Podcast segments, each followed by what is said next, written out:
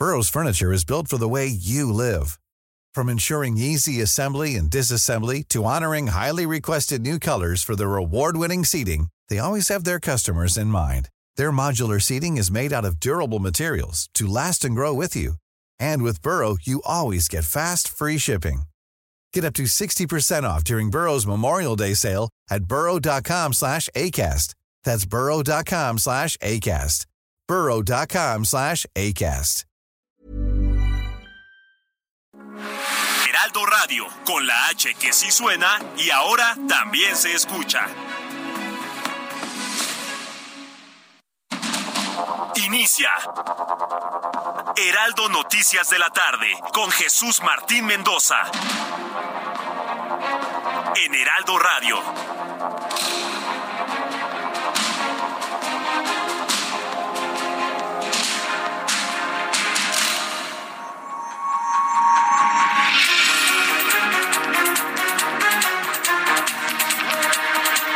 Ya son las seis de la tarde en punto, hora del centro de la República Mexicana. Bienvenidos, muy buenas tardes. Iniciamos el Heraldo Radio. Hoy es jueves 26 de enero de 2023. Como todas las tardes, me da un enorme gusto saludar a través de los micrófonos del Heraldo Radio en toda la República Mexicana. Y como siempre le digo, súbale el volumen a su radio que le tengo la información más importante, lo más destacado que ha ocurrido en México y en el mundo hasta este momento.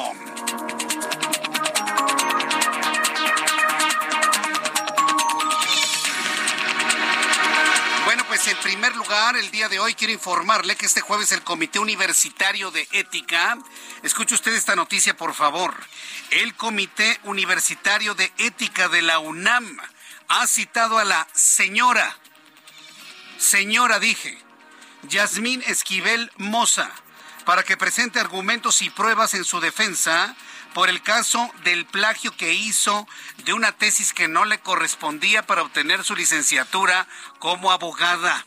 En tanto se fije la fecha de la convocatoria, el comité recibirá por ella o un representante toda su argumentación garantizando su derecho de audiencia y de defensa.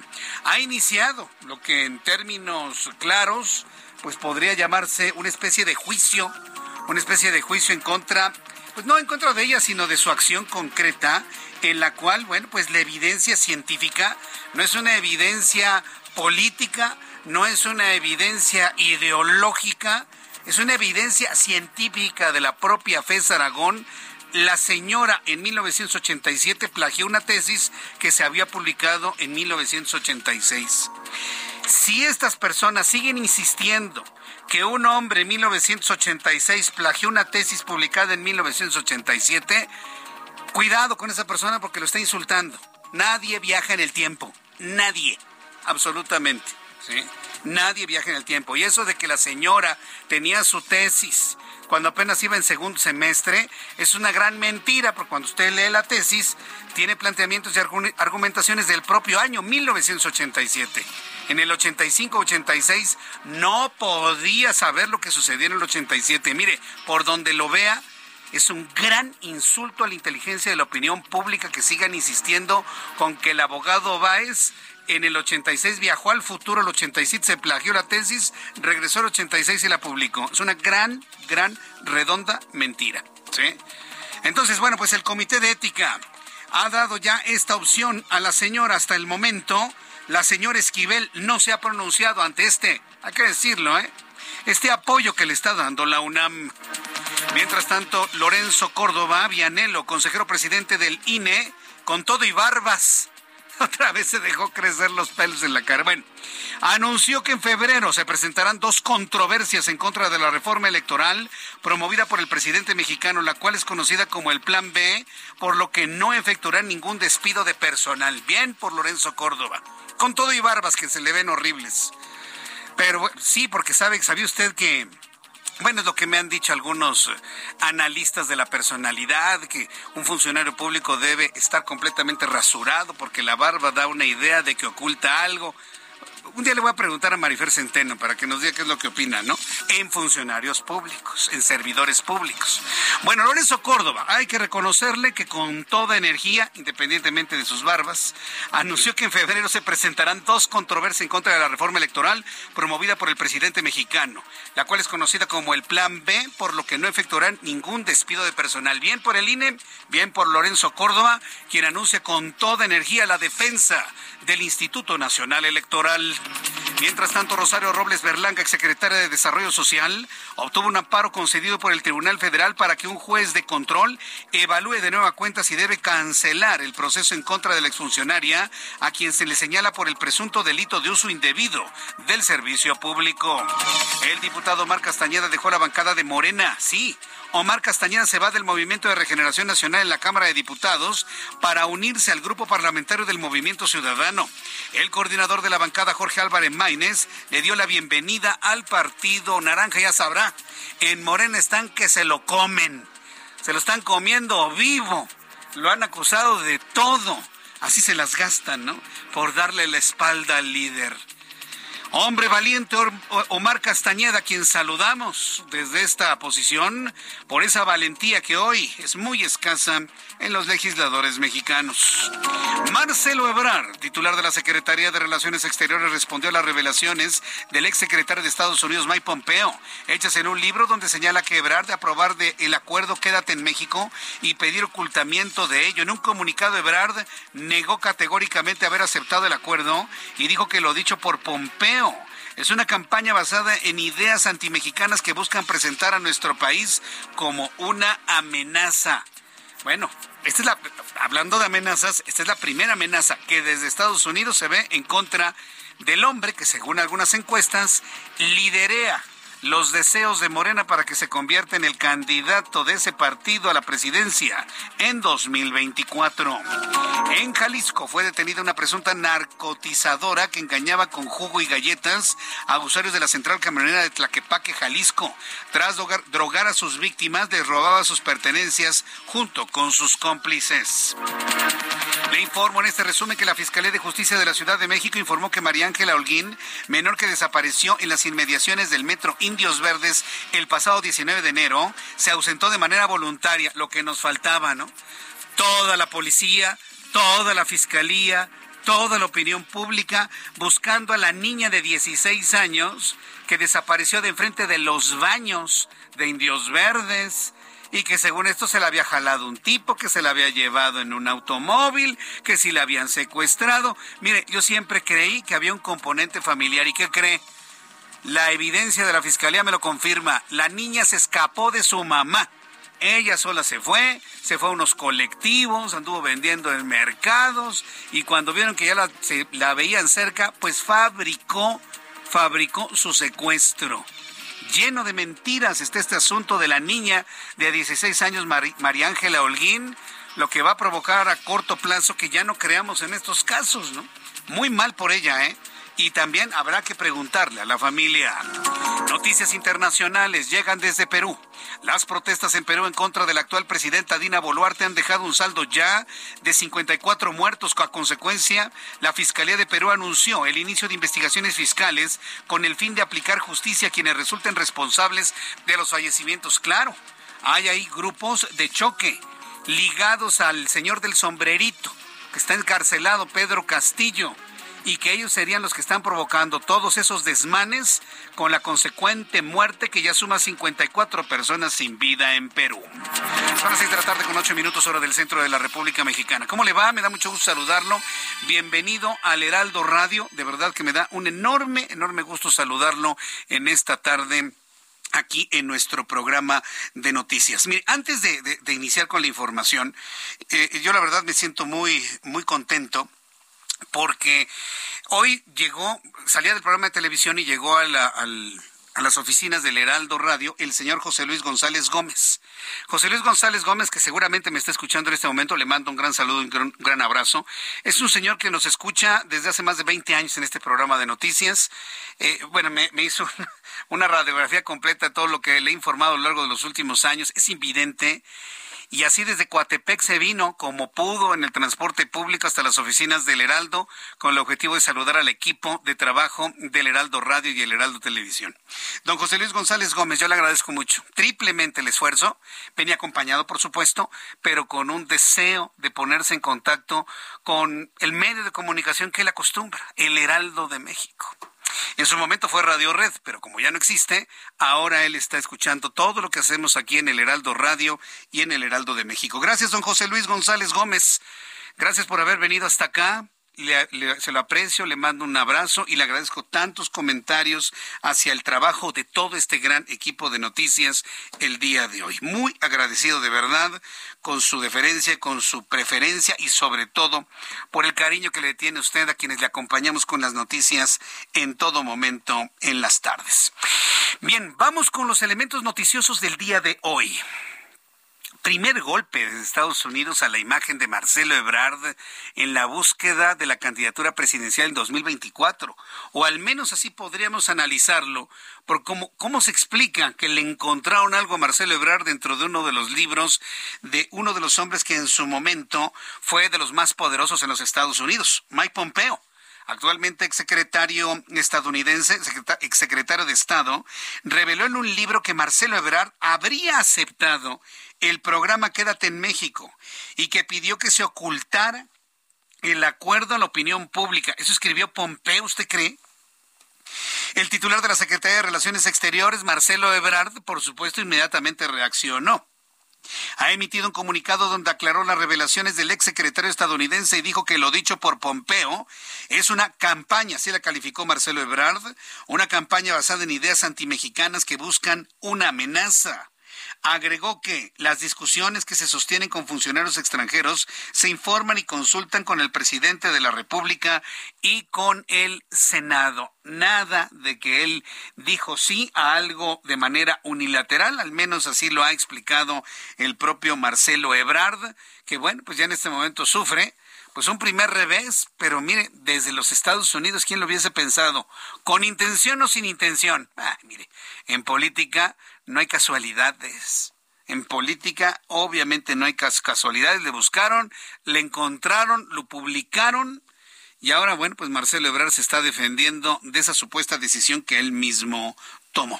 Estaremos muy atentos de las reacciones que sigan tanto del presidente mexicano como del Movimiento de Regeneración Nacional, como del propio Marcelo Ebrard y claro, del ex secretario de Estado Mike Pompeo. En otras noticias, un tribunal federal otorgó un amparo a Rosario Robles Berlanga con la que obliga a un juez federal a analizar una vez más y evaluar nuevamente los elementos presentados por sus abogados litigantes para decidir si cancela el proceso judicial en contra de la exsecretaria de Desarrollo Social informó Rosario Robles, a quien se le acusa por el presunto delito de uso indebido del servicio público. Es decir, un juez, este tribunal federal, ha otorgado este amparo a Rosario Robles para que se analice la posibilidad de, del sobreseimiento del caso. No de que se le declare inocente, no de que se le cancele o que se vuelva, no, no, no, que se haya un proceso de sobreseimiento, es decir, que no ha existido el proceso en contra de Rosario Robles. La defensa del exfuncionario aseguró que el actual proceso vulnera los derechos humanos de la ex titular de la Secretaría de Desarrollo Social. A ver qué pasa finalmente sobre esto y efectivamente a ver si hay un juez valiente que se atreve a echarse ese trompo a la uña. Mientras tanto, detienen a presunta narcotizador en la central de autobuses Tlaquepaque. Mire, recomendación usted va al aeropuerto, va a una terminal de autobuses, la que usted guste y mande, no le acepte nada a nadie. Oiga, jefecito, que mire que bien bueno, que pruébelo gratis. Lo prueba, se duerme, lo narcotizan y le bajan todo, hasta los zapatos. No acepte nada de nadie. Qué tristeza. Yo sé que hay personas que de manera legítima venden para poder sobrevivir en esta injusta economía que nos tocó vivir. ¿sí?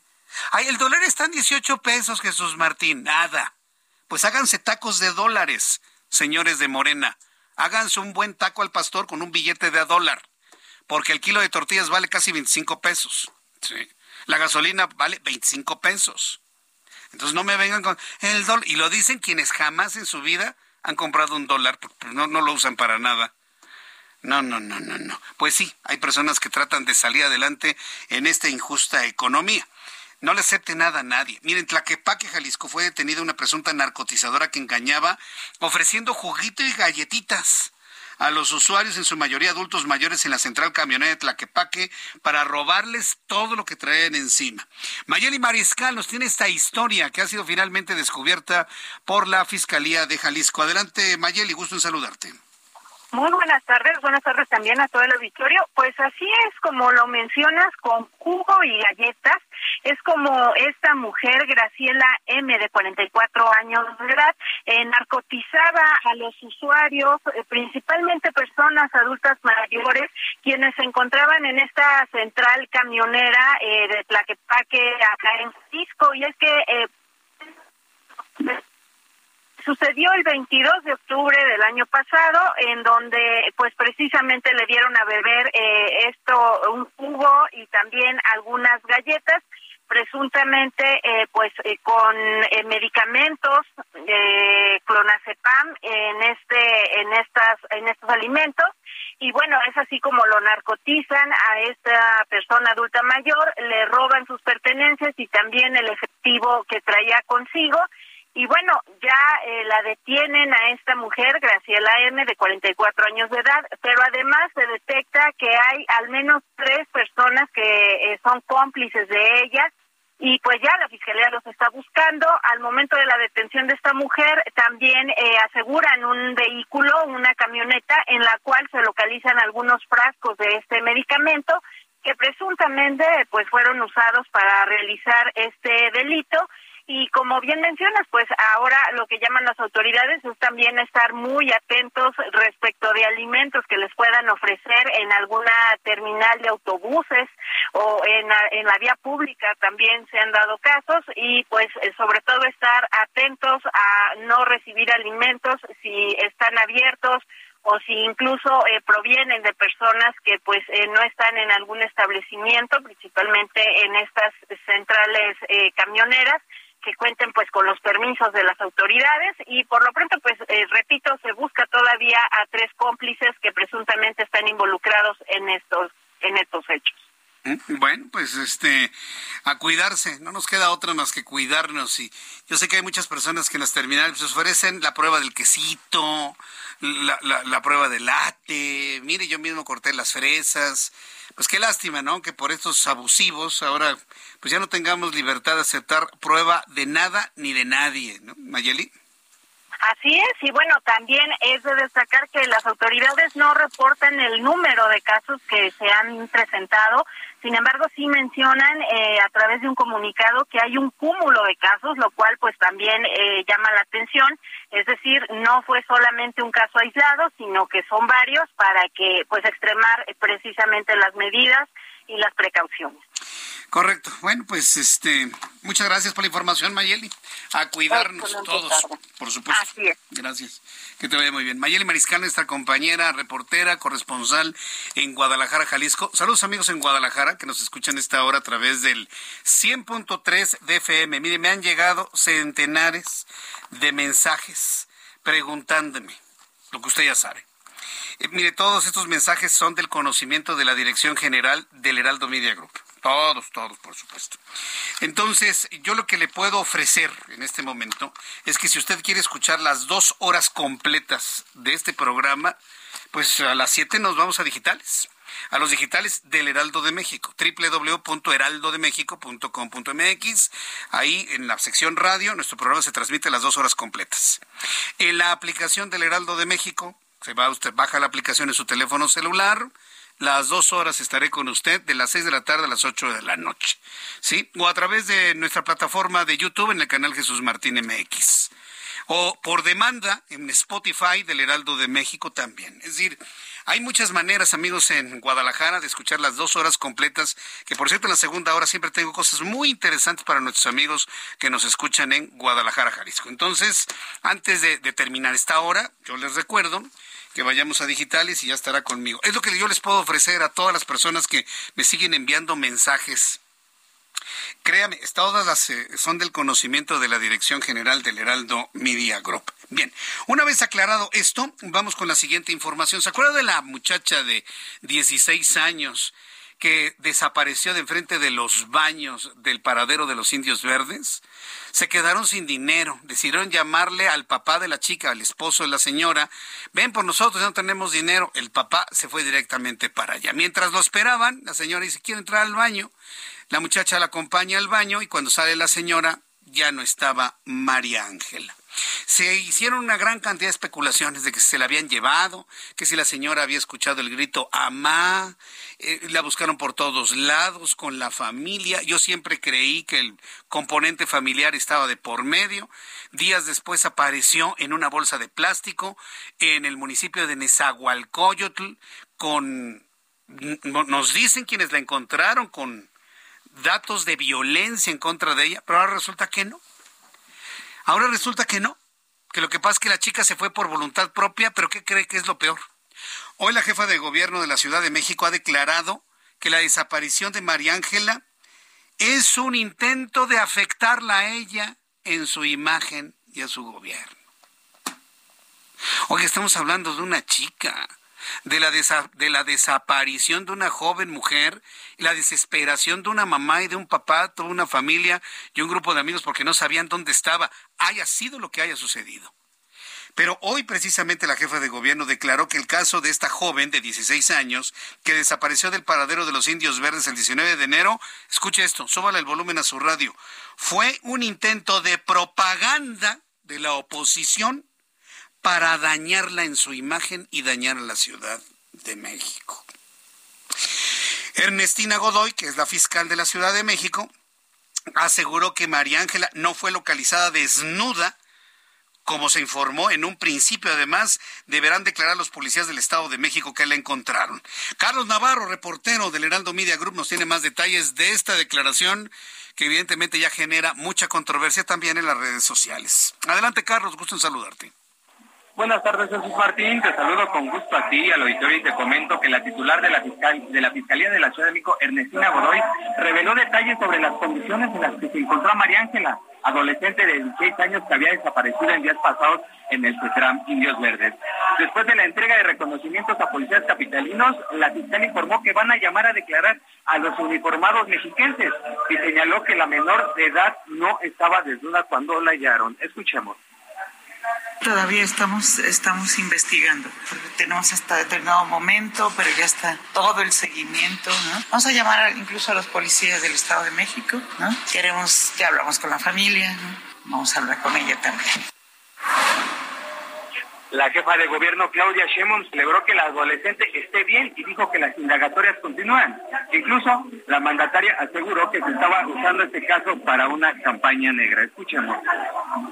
Ya también venía una campaña de relacionada con desaparición, secuestro y lo importante aquí siempre, nosotros no especulamos, nosotros investigamos desde la Secretaría de Seguridad Ciudadana, desde las instancias de gobierno y desde la Fiscalía General de Justicia de la ciudad. Se investiga, se da a conocer lo que es, como en todos los casos, sean de alto impacto o no mediático, siempre se hace un trabajo profesional y se da a conocer la verdad. Ayer la Fiscalía Capitalina informó que la menor no fue víctima de algún delito, ya que se ausentó de manera voluntaria. Jesús Martín, la información que te tengo. Correcto, entonces que el caso ya lo cerraron, entonces ya eh, el asunto fue nada más una, un montaje para dañar a Claudio Sheinbaum en su imagen. Las diligencias, según la fiscal general de justicia Jesús Martín, continúan, se va, como lo comentaba en el audio, se van a llamar a declarar a los policías del Estado de México y también mm. incluso se les cuestionó y estaba checando el tema del núcleo familiar de la menor para saber el motivo por el que se ausentó y nada más eh, resumieron que siguen las diligencias en este caso. Correcto, pues muchas gracias por la información, Carlos Navarro. Hasta luego, buenas tardes. Hasta luego, muy buenas tardes. ¿Sabe qué es lo incómodo para, para quienes nos dedicamos a compartir la información? A mí lo que me parece incómodo del caso de esta chica es que se movilizó todo se movilizó el gobierno de Claudia Sheinbaum, se movilizó la policía, se movilizó, se movilizó la fiscalía, nos movilizamos todos los medios de comunicación, web, radio, televisión, prensa. Estuvimos aquí tratando de buscarla. Hicimos muchos llamados, se hizo la descripción de la media afiliación. para que todo sea una sarta de mentiras de la niña, de la familia y de todo lo que ocurre en el entorno? Yo ya le había dicho que esto tenía un aroma a asunto familiar. Y cuando una chica por propio pie abandona a su mamá es porque hay un problema familiar. y eso ya lo temíamos. Pero no se vale que porque quieran ocultar ciertas cosas, no las voy a decir, usted imagíneselas, se tengan que ir a una serie, a una cadena de mentiras en los medios de comunicación. ¿Y eso qué va a provocar? Pues el fenómeno del lobo. Cuando verdaderamente secuestran a una chica, nadie lo va a creer. Nadie. Y esa es la parte que nos debería de preocupar. Pero en fin, ahí están los hechos, ahí están las cosas, y yo le invito a que me dé su opinión a través de Twitter, arroba Jesús Martín MX, y a través de YouTube, en el canal Jesús Martín MX. Escucha las noticias de la tarde con Jesús Martín Mendoza. Regresamos.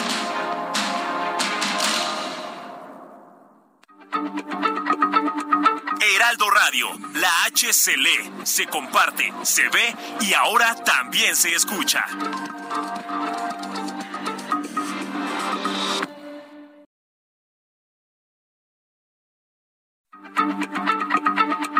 Heraldo Radio, la H se lee, se comparte, se ve y ahora también se escucha.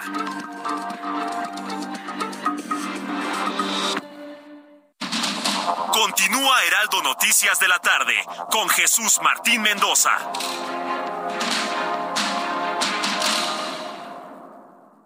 Arranca con Dodge el año y estrena un Dodge Journey, el SUV perfecto para disfrutar en familia. Llévatelo en enero con precio desde 592,900 pesos o tasa desde 7.99%. Dodge Journey, a new journey to the future. Visita tu distribuidor Dodge. Vigencia el 31 de enero de 2023. CAT 29.9%. Consulta dodge.com.mx. Oigan, amigos del Heraldo Radio, ¿sabían que más de 30 millones de personas guardan sus ahorros en casa? Y eso es muy peligroso. Aparte de que aumenta el riesgo de pérdidas y robos, tu dinero va perdiendo valor por la inflación. Es mejor una institución confiable y regulada que pague buenos rendimientos.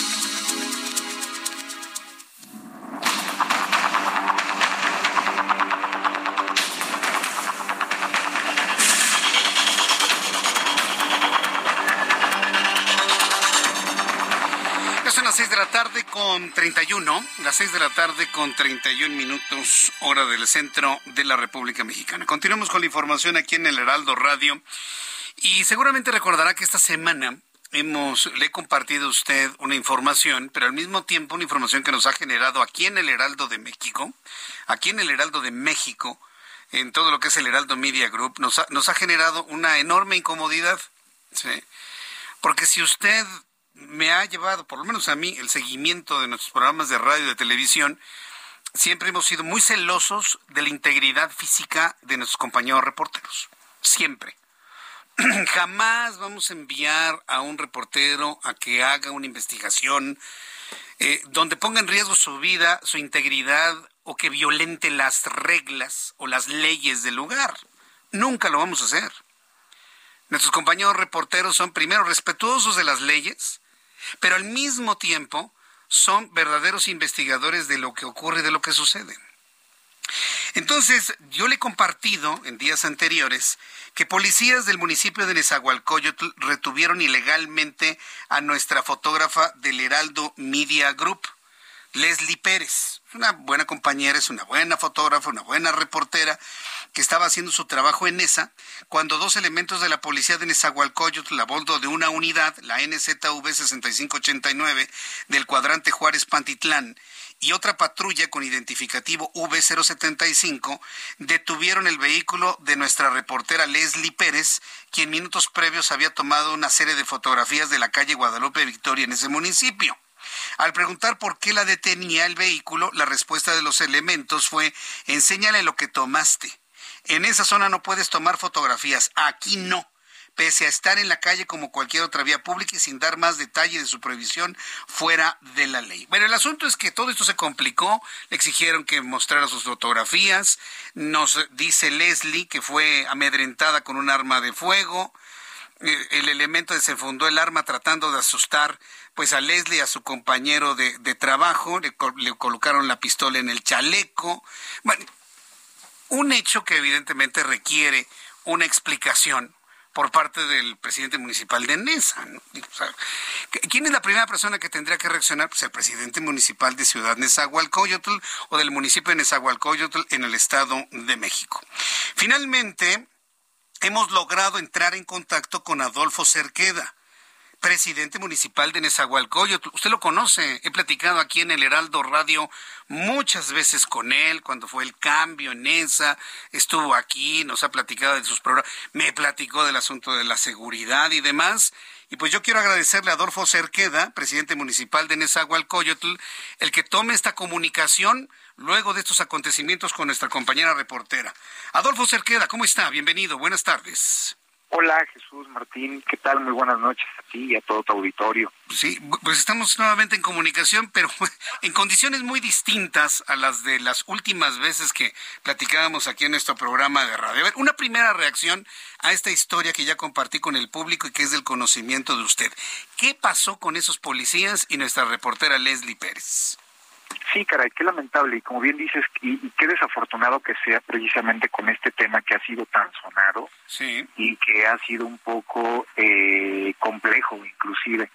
Pues fíjate que eh, yo me enteraba de la, de la situación, inclusive eh, yo sé que me habían buscado en efecto del Heraldo y por temas precisamente de la misma celeridad que tiene la agenda, eh, habían planteado que quien podía atender la entrevista si, si su servidor o el director de seguridad, eh, la atendió el director de seguridad, eh, pero no fue en ningún momento porque yo no, no quisiera o tuviera la intención de estar en contacto con ustedes, al contrario, siempre el agradecimiento es el que ustedes abren sus micrófonos, no solamente para hacer estos planteamientos que son retroalimentaciones y observaciones cuando se tienen que hacer de manera muy clara y puntual, eh, y lo mismo para eh, las réplicas o para cualquier investigación que se da. Y te cuento que en efecto, y digo que es desafortunado, porque se ve en este suceso, en este suceso que pues bien sabemos que ha venido ocurriendo durante el transcurso del fin de semana, que es el hallazgo de la, de la menor eh, en una zona de nuestro municipio. Y precisamente en relación a esa investigación que tiene o, atrajo la Fiscalía de la Ciudad de México. Eh, si bien es cierto, la Policía Municipal, como bien, bien tú lo has comentado, lo hemos platicado en varios momentos, de la importancia que ha tenido la seguridad en mesa, que hoy la encuesta nacional de seguridad pública urbana también eh, comenta eh, el, avance que tiene nuestra policía y la confiabilidad. Y es desafortunado que este tipo de eventos o actos también generalicen el actor de la policía. Yo eh, le preguntaba, inclusive hace un par de días, a nuestra área, que es la que se encarga de llevar todo este tema de, seguimiento con las observaciones del actor de los policías. Y yo les decía que si hay una cosa que yo no pudiera permitir, y mira que te lo digo ahora y lo sostengo y lo sostendré, como dicen por ahí, con los pelos de la burra en la mano, este, incluso en lo sucesivo, para que también demos un seguimiento de cómo va, porque ni yo podía permitir que se vulnere el trabajo de una reportera, de un reportero, pero mucho menos eh, eh, de cualquier persona que esté haciendo pues esta labor de investigación, ¿no? Yo creo que ocurren dos cosas y es una retroalimentación que creo que también nos queda para nosotros como una lección que cuando se atraen este tipo de investigaciones en las que son otro tipo de instancias que no son las municipales o incluso estatales, eh, no es lo mismo que la, interpretación que de repente existe en el actor de la policía es eh, que se debe resguardar la zona por la investigación, etcétera, etcétera, y a veces lo asumen o lo toman como de facto, ¿no? Y yo creo que lo importante sí es que ellos deban entender a través de seguir intensificando los procesos de capacitación y más los procesos, ¿sabes qué? Los protocolos. Ah. Porque mira, a mí me queda claro, a mí me queda claro que aquí lo que hizo falta fue, si tú quieres, la, la comunicación anticipada, la coordinación, y claro, yo he dicho, no podemos, no podemos soslayar el que si hubo un abuso de autoridad en contra de quien sea, y deja tú que sea reportera, ¿eh? o fotógrafo, quien sea. O sea, tenemos que dar un seguimiento en relación a eso, porque yo yo sí yo sí creo que hacen ustedes su labor pero también eh, eh, yo he pedido que este tema no solamente sea se, le dé un seguimiento y en relación incluso a las sanciones porque de fondo pues queda en eso no es de qué manera nosotros también tenemos que seguir evolucionando en este tipo de protocolos y más porque ellos tienen un tema de interpretación eh, sobre estos temas que, pues ya sabes, en la complejidad del caso y mucho más sí. como un tema de... Todo eso lo, hemos estado entendiendo, eh, señor presidente municipal Adolfo Cerqueda, pero a ver, quiero tratar de ver si entendimos todo esto. Es decir, no se niega el exceso que cometieron los, los policías en contra de nuestra reportera, porque de una manera, quiero entender, celosa y sin una capacitación, se excedieron en sus atribuciones para el resguardo de la zona donde fue encontrada la menor pero, pero ¿a poco ese resguardo impide la toma de fotografías cuando se hace un trabajo periodístico? Mira, yo no te quisiera decir si tuvieran un exceso en la forma del resguardo, porque al final ellos también tienen una capacitación en relación a cómo poder tener el parámetro de esto, sino que también habían venido sucediendo una serie de acontecimientos en el transcurso de eh, eh, el día en relación a la misma zona y que a lo mejor y son temas eh, que iban fuera del, del, propio efecto de la investigación, sino temas del propio asentamiento regular que está ahí en esa zona, que es una zona federal. Eh, yo, yo no pudiera decir si fue un exceso o no. Sin embargo, yo creo que por eso es que sí es importante que se, se genere esta investigación y lo más importante es que también hay una tranquilidad por parte de quien hace su trabajo, que son ustedes. A ver, entonces, eh, ¿eso significa que usted no va a ejercer ningún tipo de sanción en contra de estos policías? Porque entiendo que es policía del municipio. Sí, por supuesto, eh, a, eso me refiero. Que para, para todo este procedimiento, como tú bien lo sabes, Jesús Martín, porque tú eres una persona que también está muy, muy involucrada en diferentes procesos y sabes que también todo esto tiene un seguimiento en el tema de la propia investigación y que por supuesto deriva sanciones. Y que muchas de esas sanciones en casos incluso eh, si quieres tú un poco más delicados que este yo mismo he sido quien le he dado el seguimiento cuando han tenido que, ser sanciones por destitución incluso. Bien correcto. Y ahí tampoco yo me yo me este tengo ninguna restricción en decirlo. Yo no pudiera cometer irresponsabilidad en este momento digo, porque hay también organismos que van eh, hoy día eh, visibilizando también los derechos de las y los policías, que le respeto mucho. Este, sin embargo, yo creo que cualquier, cualquier eh, exceso del uso de la fuerza por supuesto que vulnera los derechos humanos de quien sea, reportera, reportero, ciudadana, ciudadano. ¿eh? Sí, correcto, sí, puede ser cualquier ciudadano, y en estoy completamente de acuerdo. Sin embargo, bueno, pues era una persona que realizaba un trabajo, ¿no? Y que le fue impedido de una manera en donde yo creo que no tenía nada que ver el, sacar y amedrentar con, un con el arma de fuego de cargo. Yo creo que eso requiere algún tipo de sanción que imagino que usted la va a aplicar. sí, totalmente, totalmente. Por eso, por eso es que te estoy diciendo que yo personalmente, y no solo en este caso, sino en varios, yo he sido eh, quien ha dado el seguimiento eh, puntual, personal, por, decirlo de manera más clara, y que seguramente habrá, habrá ahí, y eso va a ser muy importante, para que también ustedes conozcan cuál es el proceso que se lleva el interior, también para ir haciendo toda la determinación de la sanción.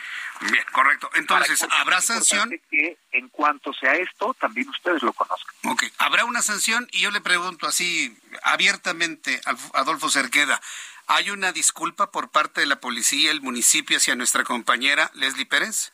No, totalmente, totalmente. El, más, el más, eh, el más, este, eh, eh, apenado por este tipo de circunstancias siempre siempre soy yo. Y por eso te decía desde el inicio qué lamentable que hice en esta circunstancia porque a veces eh, y, digo y qué lamentable porque hay mucho que se hace y no solamente por la policía sino eh, por diferentes áreas y que y que sea un, un hecho como este el que por uno pues paguen el resto verdad entonces eh, yo creo que sí y, y, y creo que sí se tiene que, que, que ser eh, que hacer público y la verdad es que eh, es lamentable el hecho y yo mismo daré seguimiento de la eh, por supuesto que ustedes vayan sabiendo cómo es que también se lleva el procedimiento al Sí, yo, yo, entiendo que estos son, son cosas, presentar o responder ante los actos de sus subalternos, pues es algo, algo complicado, pero bueno, se aprecia finalmente estas disculpas que usted ha hecho públicas a través de estos micrófonos del Heraldo Radio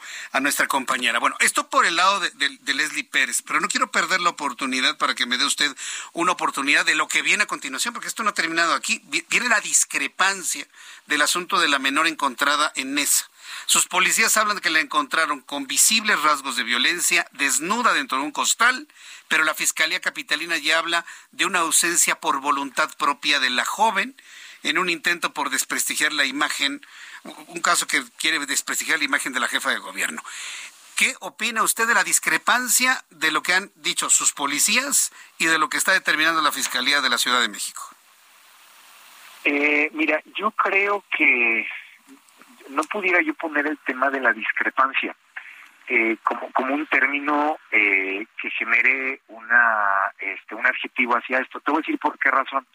Porque finalmente lo que hace la Fiscalía de la Ciudad de México es una vez que la chica está encontrada o que fue encontrada o localizada por como todas y todos saben por por el elemento de la policía de tránsito eh, a petición incluso de una ciudadana que hace la mención que ya había alguien.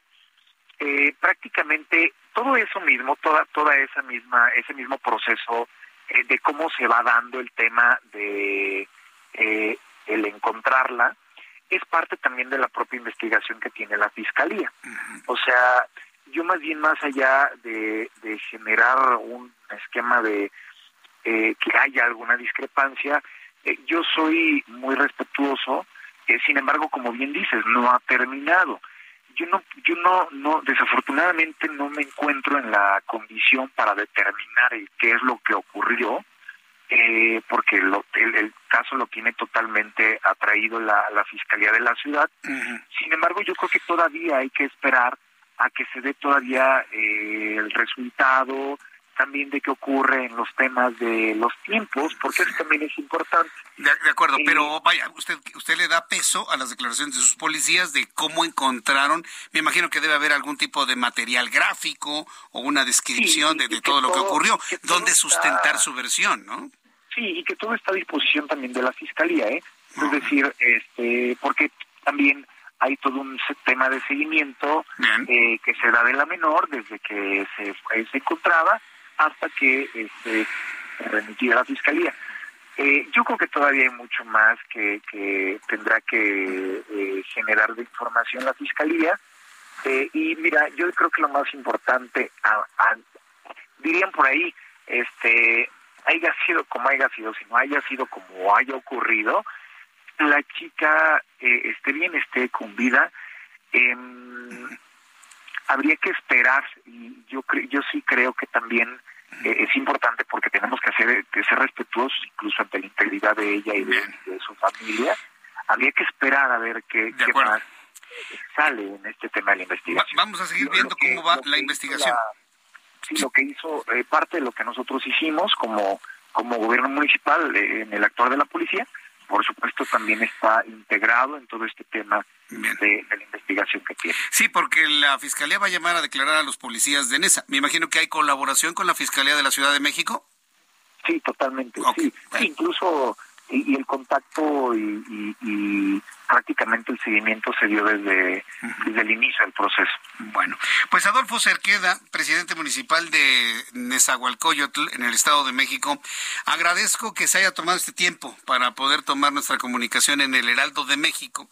Y, de esta manera, bueno, eh, las disculpas para Leslie, la explicación de lo que ocurrió con sus policías, va a haber sanciones, va a haber capacitación y del otro asunto, pues esperar a que vaya fluyendo la investigación que realice la Fiscalía de la Ciudad de México con total colaboración del municipio de Nezahualcóyotl para encontrar la verdad.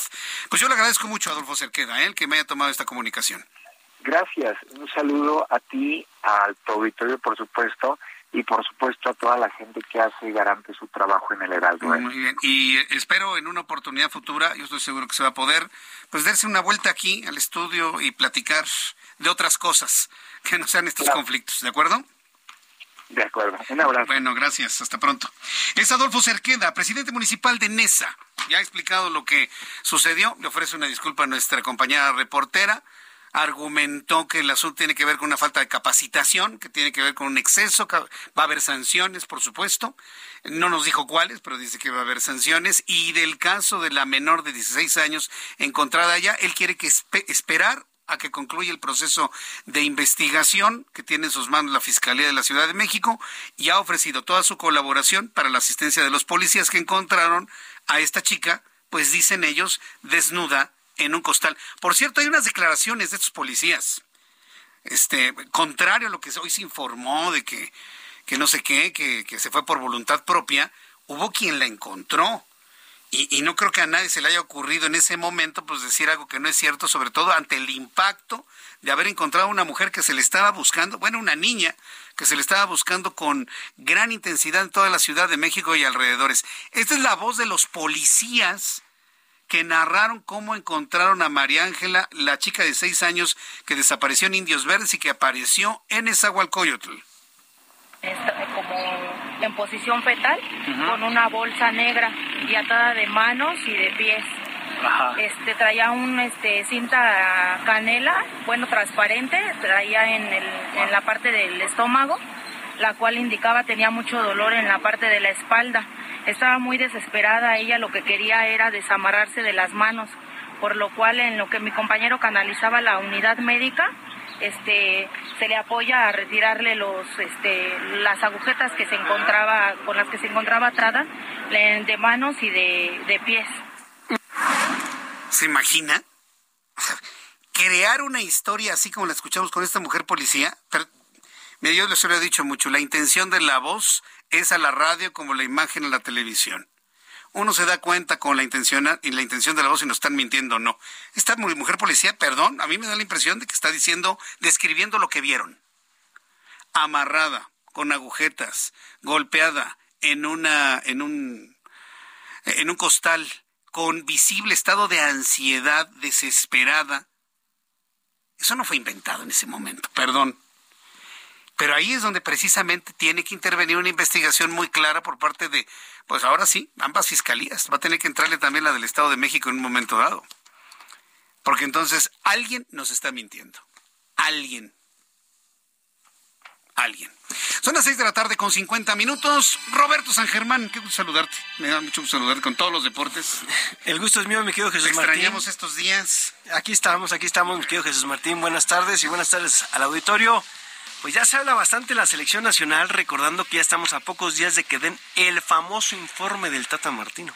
El informe del Tata Martino va a echar Del fracaso. Sí, por eso te digo, va a echar chispas. No, que va a echar chispas. va a ser más atole ¿no? ¿Ah, sí? Va a ¿Más ser más de lo mismo, más de lo mismo, más de lo mismo. No, bueno. bueno, ¿sabes qué dijo él? Lo que habíamos platicado tú y yo. ¿Sí? Ella se dio cuenta que el fútbol mexicano nada más es puro negocio. Yo te lo había repetido aquí desde el cansancio. ¿A poco? Ella acaba de decirlo en Paraguay, en una eh, entrevista que le hicieron, que pues se dio cuenta que en México imperaba más el negocio que lo deportivo.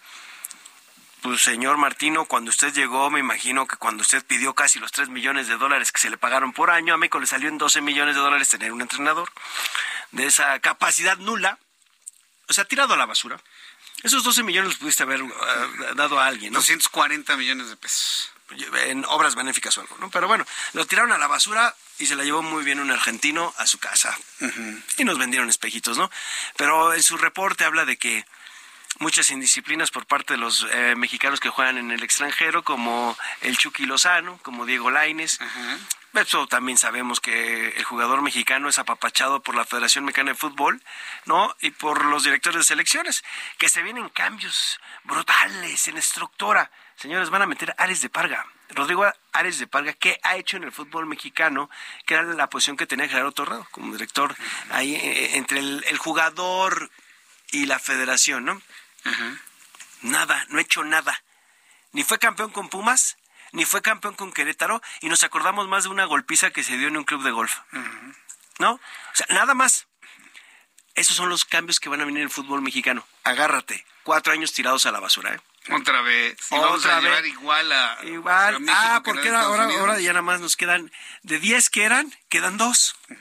De 10 nada más quedan dos. Quedan dos eh, para el puesto del director técnico y parece que el Piojo Herrera va tomando la ventaja. El Piojo. Ajá. Porque el señor Almada, el que está en Pachuca, pues sí quiere la selección y creo que era mucho mejor papel. Pero pues parece que no, parece que otros dueños quieren meter al piojo y pues como tú sabes que aquí hay mandamases y pues algunos tienen más poder que otros. Grupo Pachuca es un lado de la selección. Eso no impide que se hable con, con Almada para ver si quiere tomar el puesto de director técnico, ¿no? Pero pues al parecer eh, todo indica que podría regresar Miguel Herrera. Ya presentaron sus proyectos tanto Almada como Herrera al señor Ares de Parga.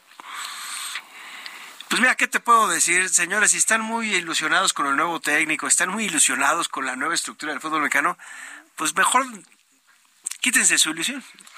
O sea, si llega a ser este Guillermo, eh, perdón, este señor Herrera va a ser el nuevo. A ver, va a ser lo mismo. con eso, con él vamos a llegar al mundial de Canadá, México, Estados Unidos. Bueno, vamos a llegar porque estamos calificados, ¿eh? O sea, ah, claro, sí, por supuesto, ya de automático. De automático.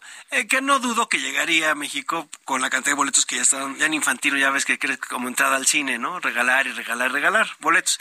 Pues sí, ahí tenemos a la selección mexicana. Lo que preocupa es que no hay un proyecto. Van a ser parches a un proyecto mal hecho. Y nada más van a estar parchando. O sea, donde hubo un hoyito vamos a parcharlo pero abres otro yote. Entonces, ya sabes, esto es lo, de lo que sabemos, ¿no? Este, Roberto, quédate con nosotros para después de los anuncios hablar de otros deportes. Tengo que ir a los anuncios. Decirle al público que me escucha en Guadalajara que es momento de irnos a digitales, como ya les había platicado. Y después de los anuncios le voy a tener también, además de Roberto San Germán, un resumen con las noticias más importantes. Le invito para que me escriba a través de Twitter, arroba Jesús Martín MX, a través de YouTube, en el canal Jesús Martín MX.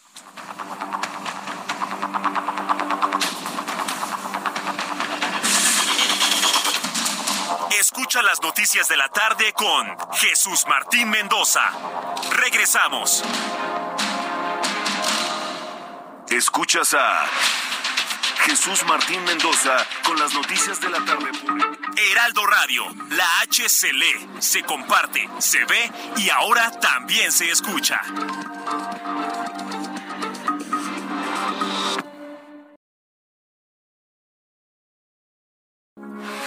Heraldo Radio, con la H que sí suena y ahora también se escucha.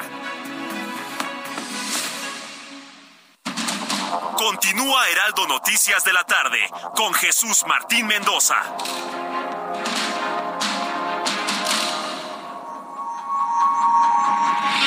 Son las 7 en punto, las 19 horas en punto, hora del centro de la República Mexicana. Saludos a nuestros amigos en todo el país que sintonizan en este momento el Heraldo Radio. Yo soy Jesús Martín Mendoza. Bienvenidos a nuestros amigos en Guadalajara, Jalisco, en Monterrey, que nos escuchan a través de digitales www.heraldodemexico.com.mx, a través de la aplicación del Heraldo de México, a través de Spotify, a través de nuestro canal de YouTube, Jesús Martín MX. Gracias por estar aquí conmigo a esta hora de la tarde. Roberto San Germán, ya, ya, nos mostraste un escenario completamente sombrío para la selección para los siguientes. A ver, pero yo no soy, ¿eh? No, yo sé que tú no, Mexicana de Fútbol. Lo escribiste. lo que sí, no, no, porque no quiero ser ave de mal agüero, pero no, no pinta nada bien, ¿eh? No pinta bien. No, a ver, es que de, entrada tenemos a John de Luisa que la verdad es que su gestión ha sido paupérrima. Sí, si quieres en dinero, sí. En negocios, sí. Ha funcionado. Y tienes el Mundial 2026. ¡Wow! En lo deportivo es un fracaso total. Tienes a Jaime Ordiales. ¿Qué ha hecho Jaime Ordiales en el fútbol mexicano? Fue renombrado como jugador. Pero ya después de eso, como directivo no ha hecho nada. Y lo tienes en, en esa estructura. Y Ares de Parga, perdón, creo que para cuando quieres hacer un negocio que sea lucrativo y que sea exitoso en todos los aspectos, te tienes que rodear de gente exitosa en todos los aspectos. Totalmente de acuerdo. y aquí yo no lo veo. Y esa es mi opinión. A mí no me pagan por venir a decir, no, es que si Ares de Parga es una maravilla. No, es que Ordiales es un, mi amigo. O John de Luisa. Y yo creo que todos y México. No, pues lo que es. Lo que es, amigo yo ya hace mucho tiempo que me dejé de ilusionar con el deporte. Cuando entré a, los medios me di cuenta que el deporte es negocio. Entonces ya dije, ok, vámonos a ir así y vamos a decir lo que tenemos que decir y la nota como es y se acabó. Pero no hay que ser tan burdos, ¿no? Hay que dar por lo menos espectáculo, ¿no? De calidad, ¿no? Por lo menos, yo, yo diría, oye, por lo menos haz un cambio generacional, porque también habló de eso el Tata, haz muchas otras cosas. Pero bueno, no va a pasar, es México. Y lo dices como ya una condena, ¿no? De que no va a pasar nada. Lo peor de todo es que es cierto. Y lo peor de todo es que ya empezamos a ver en las redes sociales a mucha gente que ya empieza a abrir los ojos. Abran los ojos, esto es negocio. Nada más. Véanlo como negocio, véanlo como un business de ustedes. Ya, no lo vean como el deporte. No van a llegar al quinto partido, no va a ser campeón médico del mundo, no. Porque no les interesa ni a los dueños. Se pues ganan más de esta manera que Amigo, con entrar al mundial ya te ganaste alrededor de 10 millones de dólares y les caen a los dueños. Ya, los campeones del mundo han dejado la pobreza. Brasil, no, claro que no, Paraguay, claro que no. Uruguay. No, no, no, amigo, no, no, ni te va a hacer mejor ni nada, no, no, no, no. Ah, bueno, pues ya, ya, ya, con eso. Ya nos dejas más tranquilo. No, no, sí, mucho más tranquilo, yo creo. Oye, ¿qué otra cosa este, traes? Yo sé que te gusta el tenis. Novak Djokovic, este hombre que no jugó el abierto de Australia, sí, lo sé, lo sé, el año pasado por las cuestiones de la COVID. Ajá ya está nada de llegar a la final. Ya está nada de llegar a la final. O sea, le ganó a Roblev al ruso y está a nada, un pasito ya de llegar a la final, cuando pues hay que recordar que este hombre fue atacado por su cuestión de no quererse vacunar y que pues no le dieron ese derecho que tiene, ¿no? Entonces este hombre regresó, la gente se ha comportado con él porque te acuerdas que te comenté que si se metían con él los podían sacar de los ahora sí de las canchas, de, ahora sí al público. Bueno, pues se han comportado con él y ahí va el señor Djokovic para empatar también a Rafa Nadal y también a, Roger Federer con títulos de Gran Slam. ¿eh? La verdad es que Djokovic, yo te lo he dicho aquí, va a pasar hasta Rafa Nadal. Rafa Nadal se tuvo que retirar de este torneo y que yo no veo a alguien más en la nueva época que vaya a quitarle la cantidad de títulos que va a ser Djokovic. Yo creo que Djokovic, a ojo de buen cubero, se va a unos 26, 27 títulos de Gran Slam en su historia. ¿eh? Va a ser muy interesante ver a Novak Djokovic triunfar sin vacunas. Sí, en un mundo vacunado. Yo sé que es lo de menos, pero finalmente para él ha significado. ojo, ojo, la historia de Djokovic es bien interesante. Es un, un, tipo que tiene enfermedad celíaca. Y cuando se dio cuenta que tenía enfermedad celíaca, empezó a ganar títulos. Sí. No sabía que estaba enfermo. No, yo, me estoy enterando. Ajá, él no sabía y de repente se estaba jugando y de repente se me pongo muy enojado, me duele la cabeza. Eh, de repente los partidos tenía, pues ahora sí que diarreas súbitas. Así de, ¡pum! ¡Ay! ¡Córrele! ¡Córrele! Y era por la cuestión. Sí, es que ojo, antes de los, de los partidos fuertes, cenan muchos carbohidratos, muchas pastas, y las pastas tienen gluten. Y cuando eres celíaco no puedes comer. Entonces, este hombre se soltaba. Y entonces de repente iba a jugar, se sentía pesado, se sentía mal humor, y no le podía ganar a nada, a nada, hasta que llegó con un doctor, un doctor lo revisó y le dijo, a ver, déjame, te voy a hacer un estudio, ta, ta, ta, eres celíaco. Le cambiaron la dieta y ¡fum! Para arriba. Para arriba. Fíjate, ¿eh?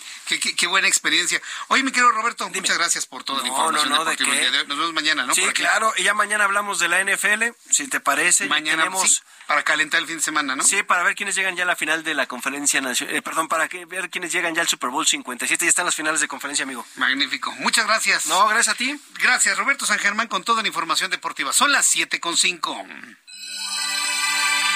Y cuando continuamos con toda la información aquí en el Heraldo, gracias a mi compañero Roberto San Germán, un poco más adelante le voy a platicar que la Universidad Nacional Autónoma de México ha citado a Yasmín Esquivel para presentar pruebas en su favor sobre el plagio que hizo de su tesis.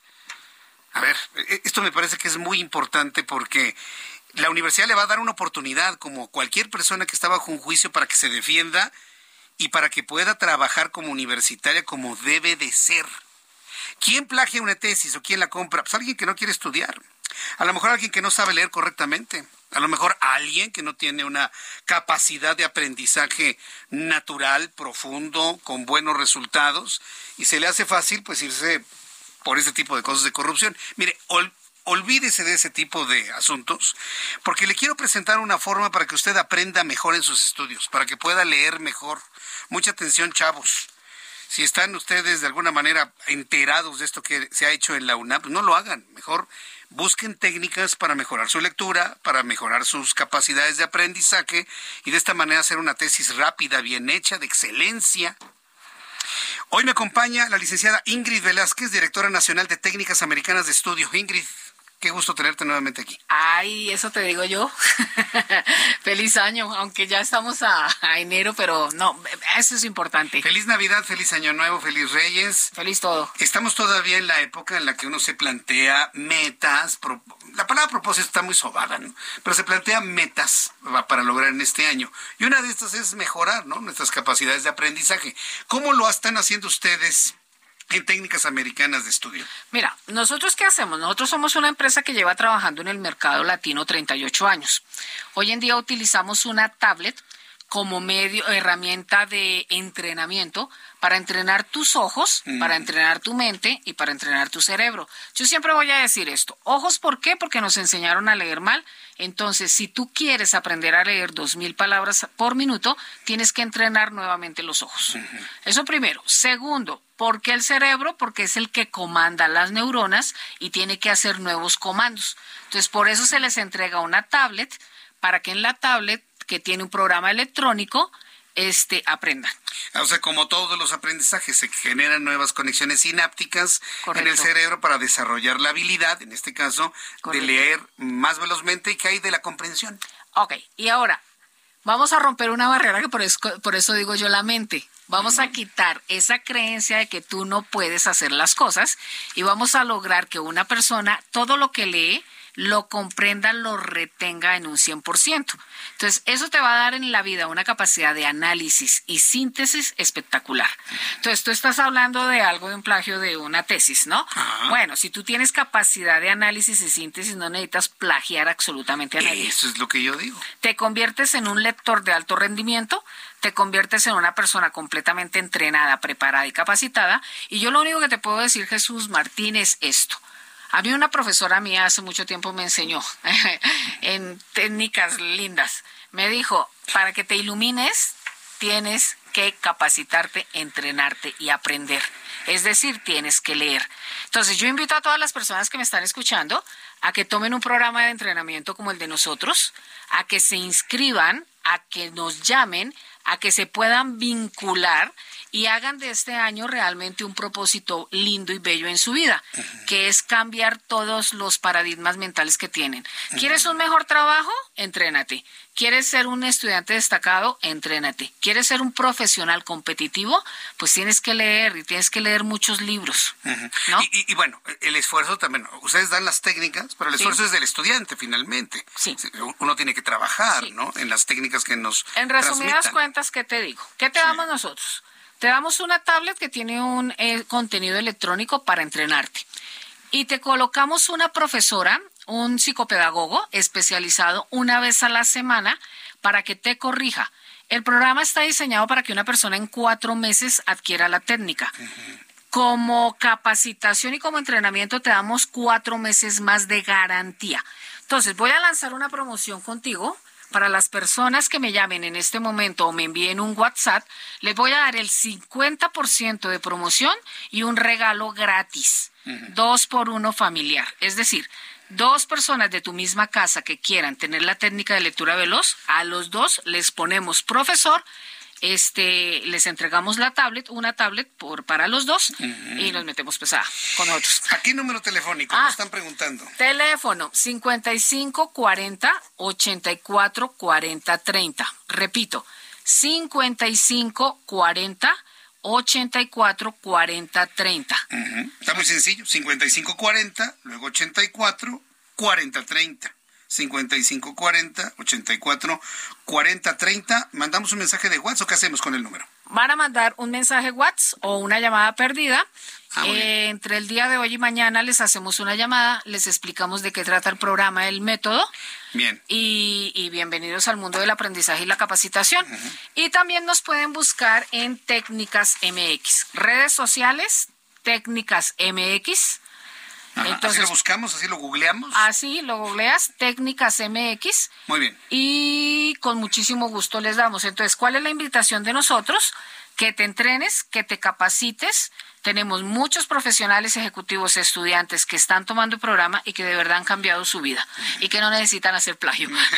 Exactamente. Me encantó. porque todo esto, los problemas que tenemos de plagios y sobre todo este que conocemos, es porque la gente no sabe leer, le da flojera, no tiene tiempo, no tiene técnica para estudiar.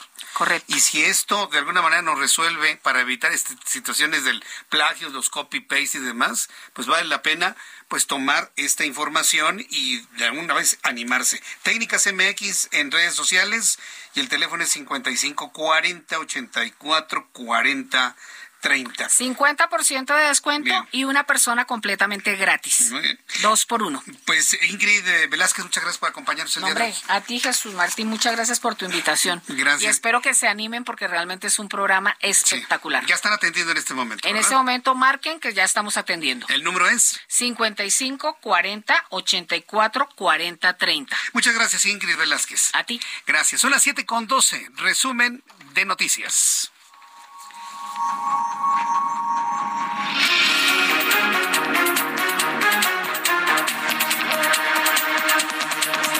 Ya son en este momento las 7 de la noche con 13 minutos, hora del centro de la República Mexicana. Le presento un resumen con las noticias más importantes en el Heraldo Radio.